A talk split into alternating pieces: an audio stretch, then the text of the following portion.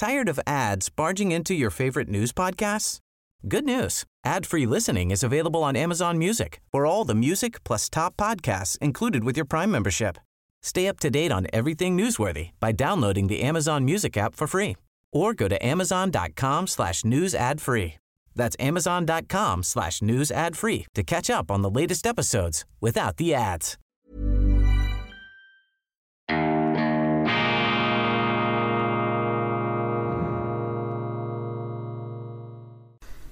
Grüezi miteinander. Einen wunderschönen guten Morgen, meine sehr verehrten Damen und Herren, liebe Freunde, vor allem in Deutschland und in Österreich. Ich begrüße Sie herzlichst zur internationalen Ausgabe von Weltwoche Daily. Die andere Sicht, unabhängig, kritisch, gut gelaunt am Mittwoch, dem 29. Juni 2022. Nichts ist schwieriger als die Wirklichkeit zu erkennen. Das ist die primäre und anspruchsvollste journalistische Aufgabe, philosophisch gesprochen, Erkenntnis der Wirklichkeit plus Urteilskraft. Das ist die tägliche Herausforderung dieser Sendung und ähm, das ist auch das, was mich motiviert, ähm, immer wieder den Blick zu schärfen. Ich bewundere Leute, die die Gabe haben, das Wesentliche vom Unwesentlichen zu unterscheiden. Leute, die die Fähigkeit haben, die Realität zu sehen. Das ist ja das Schwierigste überhaupt, denn wir haben hochentwickelte Hirne und diese Hirne sind, ich habe das auch schon gebraucht, dieses Wort hier, das Hirn ist eine Fälscherwerkstatt. Das gaukelt uns laufend Bilder vor, die wir mit der Wirklichkeit verwechseln und der Mensch legt sich in alles hinein, was er sieht. Das ist eine der Lieblingsbeschäftigungen des Menschen, dass er da draußen irgendetwas betrachtet, aber die Welt im Grunde ein Spiegel seiner selbst zu werden droht. Und äh, das ist äh, gefährlich, das ist irreführend und das kann uns auf ganz falsche Spuren lenken. Deshalb die Wirklichkeitserkenntnis ist das zentrale philosophische Problem von Weltwoche Daily und auch meine persönliche Ambition, das immer wieder besser und genauer und präziser zu machen.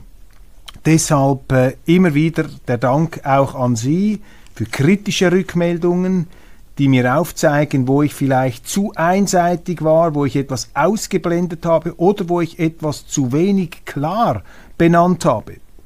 Sehr, sehr wichtig. Deshalb, ich ermuntere Sie nicht nur, Weltwoche Daily YouTube-Kanal zu abonnieren, wir müssen die Hunderttausende Marke noch knacken, oder Weltwoche online im App Store. Da haben wir auch äh, die eine oder andere Wegmarke noch ähm, zu stemmen. Nein, ich ermuntere Sie auch explizit, sich zu melden, mir zu schreiben, Kommentare zur Sendung zu hinterlassen. Auf YouTube geht das ganz einfach, auch bei uns auf der Website das wird gelesen, das wird zur Kenntnis genommen und das führt, das verspreche ich Ihnen, zu einer Verfeinerung und Verbesserung der Darstellung, aber eben auch der Beurteilung. Das ist übrigens das nächste philosophische Problem. Sagen, was ist, das ist das eine. Sagen können, was ist, erkennen, was ist, das ist das eine Problem.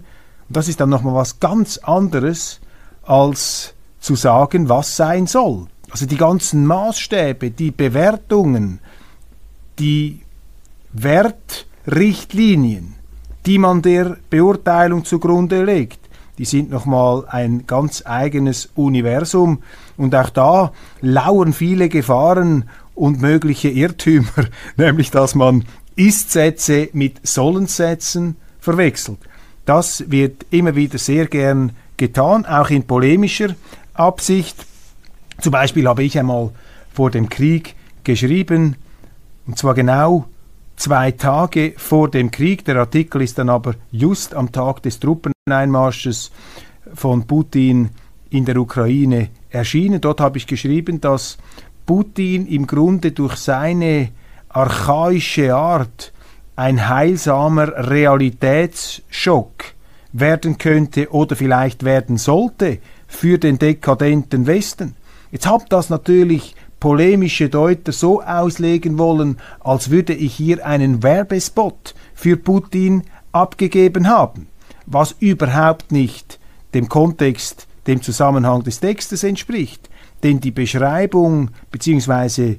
die Erwartung, dass jemand durch sein Verhalten den anderen aus seinem Dornröschenschlaf, aus seinem Schlaf der Selbstgerechtigkeit weckt, ist ja nicht eine Belobigung dieses Verhaltens, sondern es ist die Hoffnung darauf, dass das Verhalten des einen den anderen von einem falschen Verhalten, nämlich von seiner Realitätsverweigerung, ähm, befreit.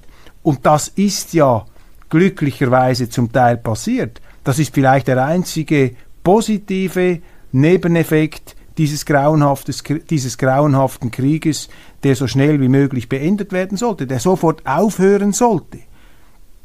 Dass eben Europa, die Europäische Union, die Schweiz, der Westen sich plötzlich wieder mit der Realität eines Krieges, mit der Geopolitik, mit der Verteidigung, mit Rohstoffen, mit der Versorgung, mit der Sicherheit, mit all diesen Fragen beschäftigt, die man zuletzt in der Wohlstandsblase und dazu zähle ich eben auch diese ganze Klimathematik, dass man glaubt, das Klima in 100 Jahren mit ein paar staatlichen Maßnahmen fernsteuern zu können, dass man sich von diesen Luftschlössern allmählich verabschiedet und wieder mit der Realität auseinandersetzt. Aber natürlich noch nicht zu 100 Prozent, denn ein Teil der Reaktion auf diesen Krieg ist bereits wieder eine neue Wirklichkeitsverdrängung. Zum Beispiel, und da sind wir schon mitten in der Aktualität, dass man in Deutschland den Leuten immer wieder ähm, einzuträufeln versucht, dass man den Wegfall russischer Rohstoffe einfach so verkraften könne, einfach so ähm, schaffen könnte. Das Gegenteil ist der Fall und man lässt sich da allzu leicht einlullen von äh, der Beobachtung, dass eben Russland eine relativ kleine Volkswirtschaft hat, gemessen an der Größe des Landes, ungefähr Größe Italien. Da sagt man, ja, Russland ist ja jetzt nicht so bedeutend in der Weltwirtschaft mit dem Bruttosozialprodukt von Italien. Das können wir da äh, gut ähm, über uns ergehen lassen. Das ist nicht too big to fail. Aber das ist eine trügerische Beurteilung, denn Russland ist dank seinen Rohstoffen viel tiefer in der Weltwirtschaft integriert, viel tiefer auch in die europäische Wirtschaft integriert, als, als uns das vielleicht lieb ist. Und da nützt es natürlich nichts, wenn der Spiegel jetzt hier mit der Dämonisierungsspirale kommt, jetzt nachdem sie Trump hier zur Supernova und zum äh, äh, Kopfabschneider, Sie erinnern sich an diese äh, geschmacklosen Covers, äh, erklärt haben, haben Sie jetzt den Ersatzteufel Putin entdeckt, der Kaltmacher da mit den Gashörnchen, der Teufel aus dem Osten eiskalt, eine Abrechnung, nicht wahr, welcher Politiker jetzt schuld ist, dass man abhängig geworden sei von den russischen Rohstoffen, ist doch eine komplett geschichtsblinde und heute auch irrige Argumentation, denn Tatsache ist einfach, egal wer in Russland am Ruder sitzt, Russland sitzt auf so vielen Rohstoffen, dass es ein Wahnsinn gewesen wäre, vor allem in den letzten 20 oder 30 oder 40 Jahren, wenn Europa gesagt hätte, nein, wir wollen diese Rohstoffe nicht, die sollen die Russen an den Rest der Welt verkaufen. Das wäre ökonomischer Selbstmord gewesen absolut abwegig. Dass man sich heute auf den Standpunkt stellt, dass es ein Fehler gewesen sei, jemals den Russen Rohstoffe abzukaufen, da haben sie bereits die nächste Realitätsverweigerung auf Seiten der Journalisten. Und die Deutschen haben den Russen sogar die Rohstoffe abgekauft, als in Russland noch die Kommunisten geherrscht haben, die Sowjetunion am Ruder war, die Sowjetunion mit ihren Leichenbergen, mit ihren Gulag, mit ihren Menschenrechtsverletzungen, mit ihren zahlreichen Stellvertreter- und Angriffskriegen, wenn auch nicht in Europa, wie das Egon Krenz da in seinem Interview in der NZZ, der frühere letzte Staatschef der DDR, äh, etwas äh, gar äh, vollmundig hinaus posaunt hat. Die Russen haben auch ihre Kriege geführt, ihre fürchterlichen Kriege. Kriege. Sie haben auch einen Krieg gegen die eigene Bevölkerung geführt. Die Sowjets, diese kommunistischen Ideologen, das hat man nicht vergessen. Aber selbst unter dieser Voraussetzung haben die damaligen Politiker gesagt, wir können uns hier nicht einfach auf den Standpunkt der reinen, unbefleckten Moral der angeblichen stellen, sondern wir müssen dafür sorgen, dass wir eine wirtschaftliche und ökonomische Entwicklung hinkriegen, dass wir unsere hochentwickelte Marktwirtschaft mit genügend Energie, bezahlbarer Energie versorgen können. Und von diesen Realitätsgrundlagen hat man sich eben verabschiedet. Wir schaffen das. Man hat den Atomausstieg gemacht. Man hat ähm, auf erneuerbare Energien gesetzt, die überhaupt nicht in der Lage sind, das zu ersetzen, was Russland bietet. Und auch ein paar Reisen publikumswirksam wirksam nach Katar durch den deutschen Wirtschaftsminister Habeck werden diese Energielücke nicht schließen können. Also, wir haben die Aufgabe, die Realität zu beurteilen, sagen, was ist, und Ist-Sätze und Sollen-Sätze sind etwas anderes und eine polemische Verdrehung bringt gar nichts. Und ja, der einzig bis jetzt für mich erkennbare positive Nebeneffekt dieses Kriegs ist ein gewisser Realitätsschock im Westen. Man ist zum Teil aufgewacht aus diesem süßen rosaroten Nebel, aus dieser äh, opiumartigen Berauschung und sieht wieder etwas klarer, vor allem auch im Bereich der militärischen Verteidigung. Aber was die Energiepolitik angeht, da sind wir phasenweise und äh, bereichsweise in unseren Gesellschaften, gerade in Deutschland, immer noch im Tiefschlaf. Ich bringe da ein paar Fakten, einfach, dass man sieht, wie die Dimension ist der russischen Rohstoffreserven. Russland ist der zweitgrößte Uranproduzent der Welt Kernenergie ist das Thema hier. Also wenn man über Kernenergie spricht, und ich bin der Meinung, man sollte über Kernenergie sprechen, dann spricht man auch schon wieder über Russland und seine Rohstoffvorkommen. Russland ist beim Gold ganz weit vorne, das wollen Sie jetzt sanktionieren. Joe Biden hat das gesagt. Russland ist bei sehr vielen Rohstoffen bei den Top 5 Exporteuren der Welt. Künstliche Dünger, aber auch Rohstoffe, die es braucht, um Dünger herzustellen matchentscheidend für die Ernährung der Weltbevölkerung. Davon merken wir in der Europäischen Union dann nicht so viel. Aber die dritte Welt merkt viel. Und die EU, die ja immer wieder den Anspruch erhebt, ein globaler Leader sein zu wollen, dieser EU kann es ja nicht egal sein, wenn ihre Politik den Rest der Welt in eine Hungerkrise stürzt und die eigene EU-Bevölkerung mit zweistelligen Inflationsraten an die Wand gedrückt wird. Das kann es ja auch nicht sein, bei aller gerechtfertigten Empörung über diesen Angriffskrieg. Aber, Entschuldigung, meine Damen und Herren, das ist nicht der erste Angriffskrieg, den es jemals gegeben hat. Die Amerikaner haben schon viele Angriffskriege gemacht, andere haben viele Angriffskriege gemacht. Deshalb ist man doch nicht auf die Idee gekommen, ein Land wie einen aussätzigen, total kollektiv beschuldigend auszuschließen, zu isolieren, zu sanktionieren, abzuklemmen von den Wirtschaftskreisläufen mit dem Resultat, dass man selber sich stärker schädigt als den, den man schädigen möchte. Russland ist für Vanadium der größte Exporteur der Welt. Ohne Vanadium gibt es keine hochwertigen Stahlprodukte. Das ist die Realität, meine Damen und Herren. Und jetzt hat äh, Wirtschaftsminister Habeck äh, die Gasrationierung bereits ausgegeben in einem sehr heißen Juni. Also jetzt, wo im Grunde die Klimaerwärmung die Schlagzeilen dominieren sollte, muss Habeck, und das ist ein Alarmsignal, muss Habeck sagen, es gibt eine Gasrationierung in Deutschland. Das ist brandgefährlich.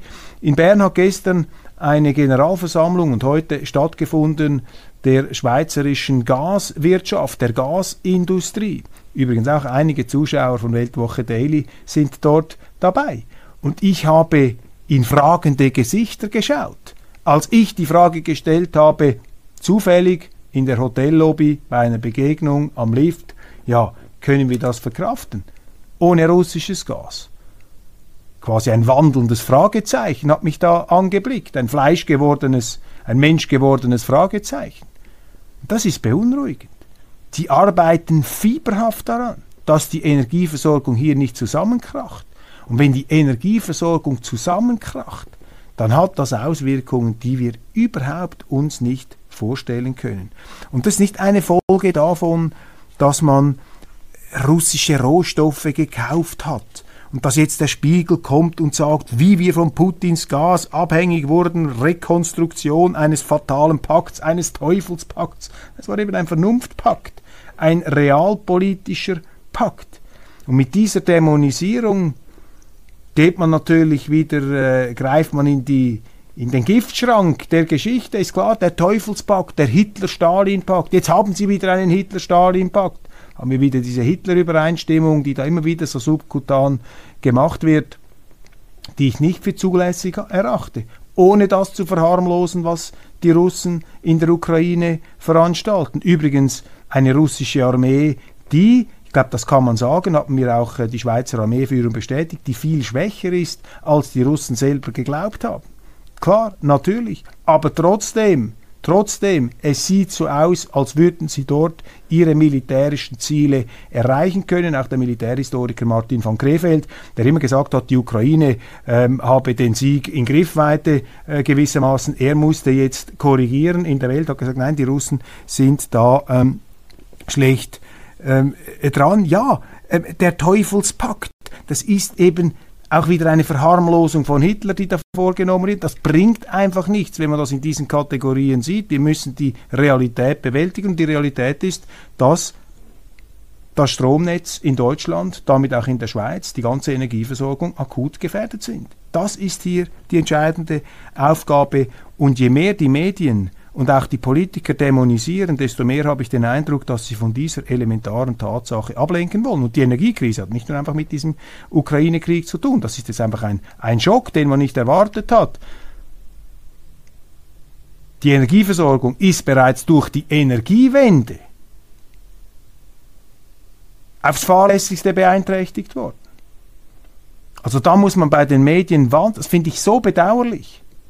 Also ich wollte sagen, da muss man wahnsinnig aufpassen. Ich finde das sehr, sehr bedauerlich, dass sich da die Medien zu der zu Komplizen dieser ähm, Realitätsvernebelung gemacht haben. Anstatt hier die Politiker bei ihrer Verantwortung zu nehmen, eben heben sie ab in solche unlauteren, emotionalisierenden die Geschichte, den wahren Teufelspakt äh, verharmlosenden äh, Titelbilder. Das ist einfach nicht zielführend und im Moment müsste man hier ähm, die amtierenden Politiker ganz klar ähm, bei ihrer Verantwortung packen.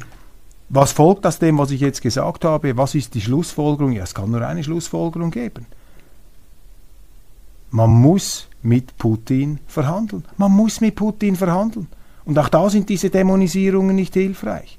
Man muss mit Putin verhandeln. Und die Dämonisierungen sind auch vor dem Hintergrund, den ich bereits erwähnt habe, äh, irreführend, denn man hat ja auch mit den Kommunisten verhandelt. Man hat mit dem Regime verhandelt, das Millionen von Sowjetbürgern in den Tod gestürzt hat, durch Zwangskollektivierung, durch Umsiedelungen, durch Hungerkrisen, die durch den Zwangsexport von äh, Lebensmitteln äh, bewusst fast schon provoziert worden sind. Gigantische Opfer. Denen hat man auch geredet, also kann man auch mit einem Putin reden. Das ist eben diese Woke-Gesellschaft, diese ideologisch betrunkene Gesellschaft, diese Moralisierer-Gesellschaft, dieser Moralistenverein, der nur gut scheinen will, die Gesinnung über alles stellt und die Verantwortung, die Fakten, die Wirklichkeit nicht mehr zur Kenntnis nimmt. Eine Gesellschaft, die die Wirklichkeit durch Haltung ersetzen möchte. Und leider sind allzu viele Journalisten da voll dabei, am Steuerrad, am Megafon, je nachdem, welches Bild sie verwenden wollen. Asylanträge in der EU verdoppeln sich fast. Die Zahl der Asyl Erstanträge hat in der EU im Jahr 2022 zugenommen. Die meisten kommen aus Afghanistan oder Syrien und ziehen bevorzugt nach Deutschland weiter. In Deutschland werden derweil zunehmend Asylbewerber aus anderen EU-Staaten als Flüchtlinge anerkannt. Und allein an diesem Satz sehen Sie, wir haben ein Asylchaos, einen Asylsalat. Das sind keine Asylberechtigten, die nach Deutschland weiterziehen, denn sie dürften gar nicht weiterziehen. Sie müssten ja in dem Land, wo sie zuerst einen Asylantrag gestellt haben, sofern sie einen Asylantrag gestellt haben, dort müssten sie bleiben. Sie können einfach nach Deutschland weiterziehen. Das fängt schon an, das wird ja einfach so achselzuckend registriert. Und das ist auch ein Problem unserer Kultur, dass die Politiker die rechtsstaatlichen Prinzipien nicht mehr ernst nehmen, nicht mehr durchsetzen. Und diese Asylzuwanderung, die wird durchs Dach gehen. Sie wird übrigens auch durch diese Hungerkrise, die wir verursachen mit der Sanktionspolitik, wird die Asylproblematik noch mehr beschleunigen. Und da die EU-Politiker dermaßen erfüllt sind vom Wunsch, Gutes tun zu wollen, für das sie allerdings nicht selber bezahlen müssen und dessen Folgen sie auch selber nicht ausbaden müssen, sondern sie, Steuerzahler, die Leute, die, dann dieses Gute ausbaden müssen, können Sie davon ausgehen, dass auch diese hungerkrisengetriebene Migration, diese Hungermigration in diesem Asylchaos toleriert werden wird. die Linken sind ja schon dabei, auch die Klimamigration zu, einem Art, zu einer Art Rechtstitel zu machen. Und dass es an den Außengrenzen der Europäischen Union kocht und brodelt, das sehen Sie auch an dieser Meldung der Kronenzeitung. Die griechische Polizei setzt laut Medienberichten an der EU-Außengrenze Flüchtlinge für widerrechtliche Zurückweisungen von Asylsuchenden, sogenannte Pushbacks ein. Mehrere Flüchtlinge seien demnach zum gewaltsamen Zurückschicken von Menschen in die Türkei gedrängt worden. Im Gegenzug seien ihnen Aufenthaltspapiere versprochen worden. Pushback-Helfer sollen über Schlepper in Istanbul rekrutiert worden sein. Pushbacks, das ist eine Folge der ungenügenden Grenzsicherung gibt die Fälle auch aus äh, Kroatien, aus dem ehemaligen Jugoslawien. Da sind sogenannte Asylanten äh, ins Territorium gekommen, konnten da die innerdeutschen Grenzen, äh, die innereuropäischen Grenzen überschreiten. Man konnte nichts machen. Dann haben sie die im Landesinnen aufgegriffen, so Pushbacks gemacht, um im Grunde dem Asyl Missbrauch Einhalt zu gebieten. Was machen die Journalisten, vor allem hier im Schweizer Fernsehen, im Schweizer Radio? Sie prangern dann die Kroaten, äh, die Ex-Jugoslawen an, dass sie dermaßen gegen diesen Asylmissbrauch vorgehen. Also sie haben wirklich, das ist auch ein Problem, in der Öffentlichkeit eine Art Asyllobby. Hilfswerke, die da mitmachen, die Medien komplizenhaft, dann das Gutmenschengetue, dass man sich nicht getraut, etwas zu sagen, weil es dann Kritik geben kann von irgendeiner interessierten Seite. Auch das ein ganz klares Indiz dafür, dass eine Realitätsverweigerung in den Medien und in der Politik ähm, passiert. Dann eine überraschende Aussage von Präsident Putin, die ich hier ähm, herauspicke, nicht weil ich äh, sie für die absolute Wahrheit erklären möchte, aber weil diese Aussage geeignet ist, dieses äh, allzu betonierte Teufelsfeindbild äh, vielleicht etwas zu, äh, zu, zu, ähm, zu stören, etwas zu ähm, relativieren. Denn ähm, ja, eben diese ganze Vorstellung, dass da in Moskau das absolute Böse wirkt, äh, das ist keine gute Vorstellung und es ist nur schon deshalb falsch, weil der Mensch nicht zum Absoluten in der Lage ist. Also, ich zitiere der Neue Zürcher Zeitung, die Botschaft klang in dieser Eindeutigkeit einigermaßen überraschend. Warum eigentlich? Aus Sicht von wem überraschend? Aus Sicht der Journalisten, die in Putin einen Teufel sehen. Nein, Russland habe nichts gegen eine Mitgliedschaft der Ukraine in der Europäischen Union einzuwenden, sagte der russische Präsident Wladimir Putin Mitte Juni am Wirtschaftsforum in St. Petersburg auf die Frage, wie Moskau mit der Verleihung des Kandidatenstatus an Kiew umgehen umzugehen vorhabe. Die EU sei keine militärische Organisation, kein militärisch-politischer Block wie die NATO. Es sei die souveräne Entscheidung jedes Landes, ob es sich einer wirtschaftlichen Gemeinschaft anschließen wolle oder nicht. Wir haben immer gesagt, wir haben nichts dagegen. Unsere Position ist hier konsequent verständlich. Stimmt auch nicht ganz. 2013, als die EU ein Assoziierungsabkommen mit der Ukraine unterzeichnen wollte, das gegen die Wirtschaftsinteressen Russlands lief, da haben die Russen sehr stark Druck gemacht, dass man dieses Abkommen in Kiew nicht unterschreiben möge, um mit den Russen, das muss man auch hinzufügen, mit den Russen gemeinsam an den Tisch zu sitzen das war dann der Auslöser dieser Maidan-Proteste und auch des äh, Putsches gegen die damalige Regierung, die in einer Art Staatscoup ähm, davongejagt wurde, einer russenfreundlichen Regierung, die allerdings einen Doppelkurs ähm, gefahren ist. Das war die Situation damals. Also es stimmt auch nicht ganz, was Putin hier sagt. Man muss das natürlich kritisch sehen. Aber er bleibt aus meiner Sicht, wenn er jetzt nicht handfest lügt, ganz bewusst lügt, jetzt kann man sich natürlich auf den Standpunkt stellen, der lügt immer, wenn er redet, aber wenn wir ihn ernst nehmen, dann sehen wir hier doch eine gewisse Konsistenz, die sich auch mit der Aussage interessanterweise, ähm, oder sagen wir mal, harmoniert mit der Aussage, die er gemacht hat, als ähm, Schweden und Finnland in die NATO strebten, hat er gesagt, ja, solange die NATO Mitgliedschaft nicht zu einem Ausbau der militärischen möglichen Angriffsinfrastruktur führt, haben wir kein Problem damit. Also Putin ist nicht mehr der Putin, der noch im letzten Herbst ähm, einen NATO-Beitritt Finnlands und Schwedens mit Kriegsgetrommel beantwortet hat,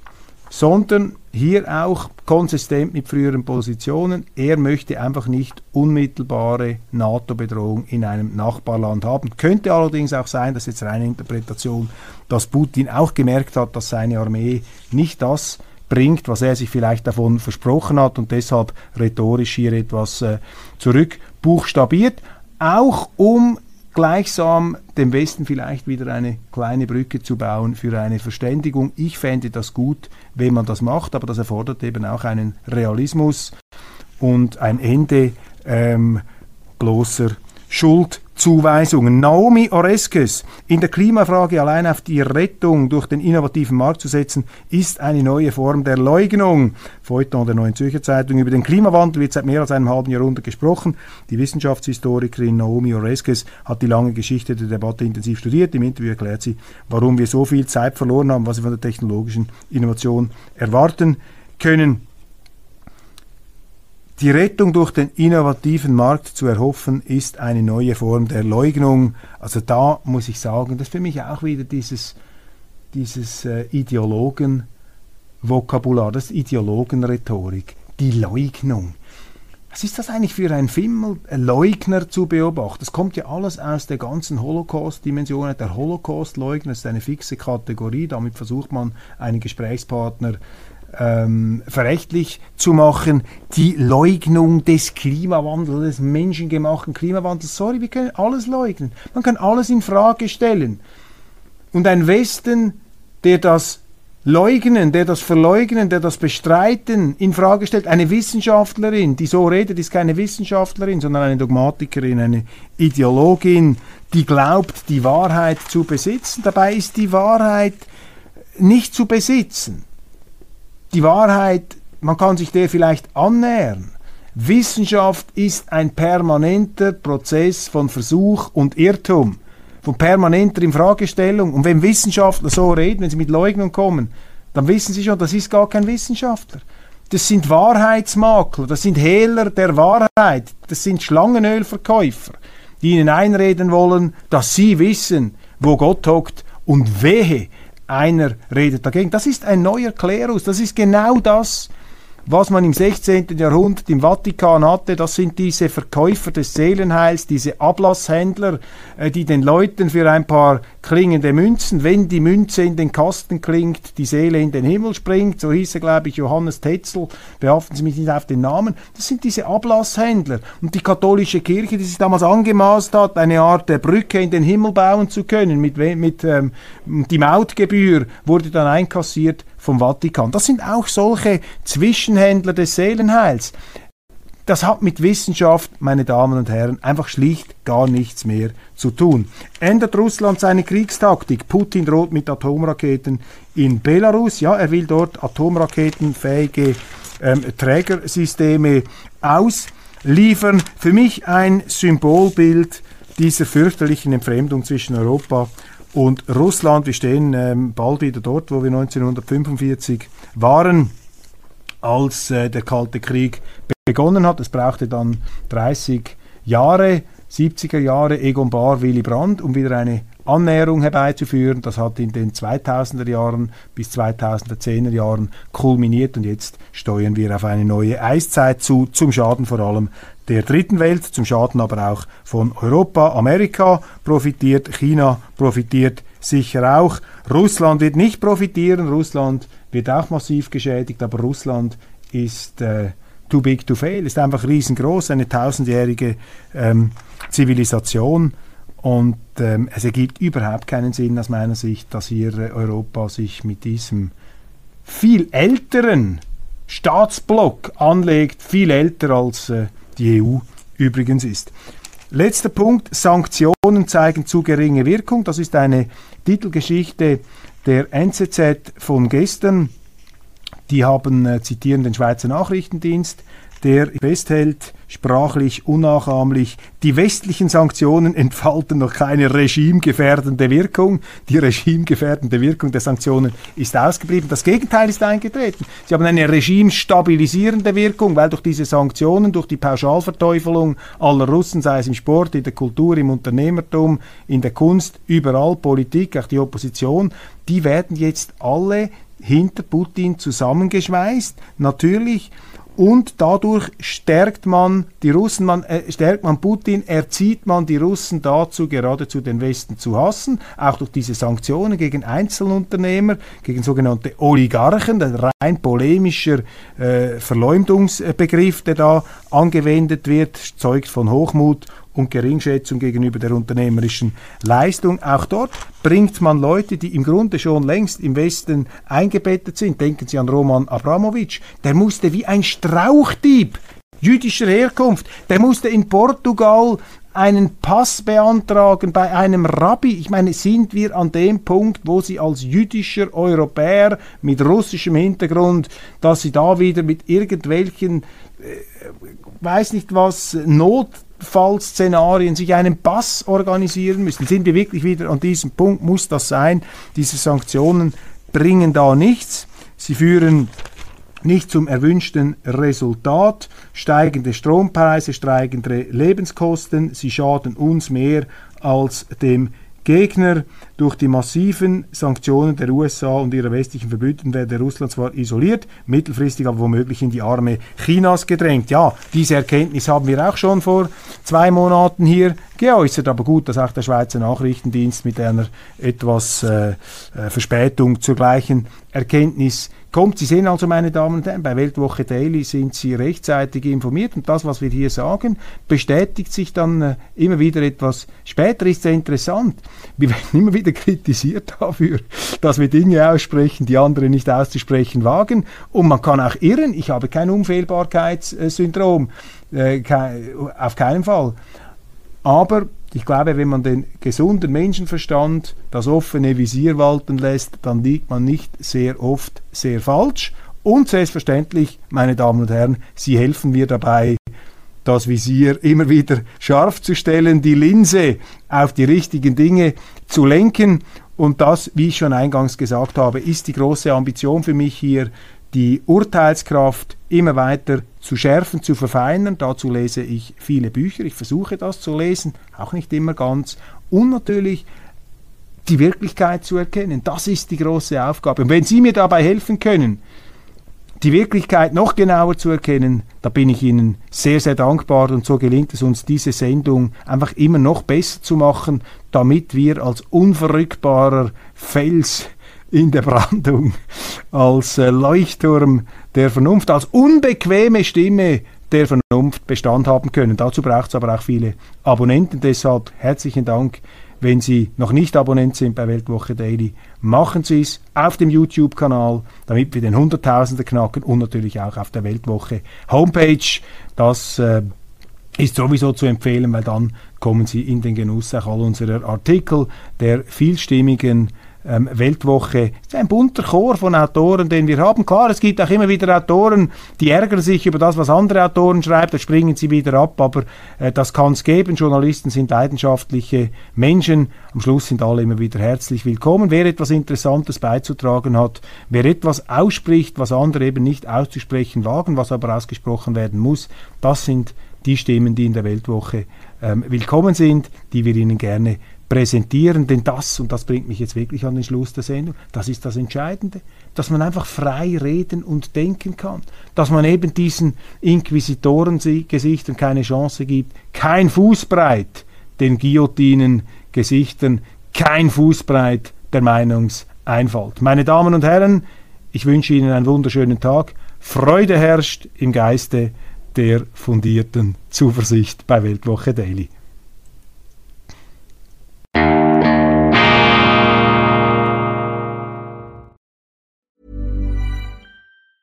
Tired of ads barging into your favorite news podcasts? Good news. Ad-free listening is available on Amazon Music. For all the music plus top podcasts included with your Prime membership. Stay up to date on everything newsworthy by downloading the Amazon Music app for free or go to amazon.com slash news ad free. That's amazon.com slash news ad free to catch up on the latest episodes without the ads.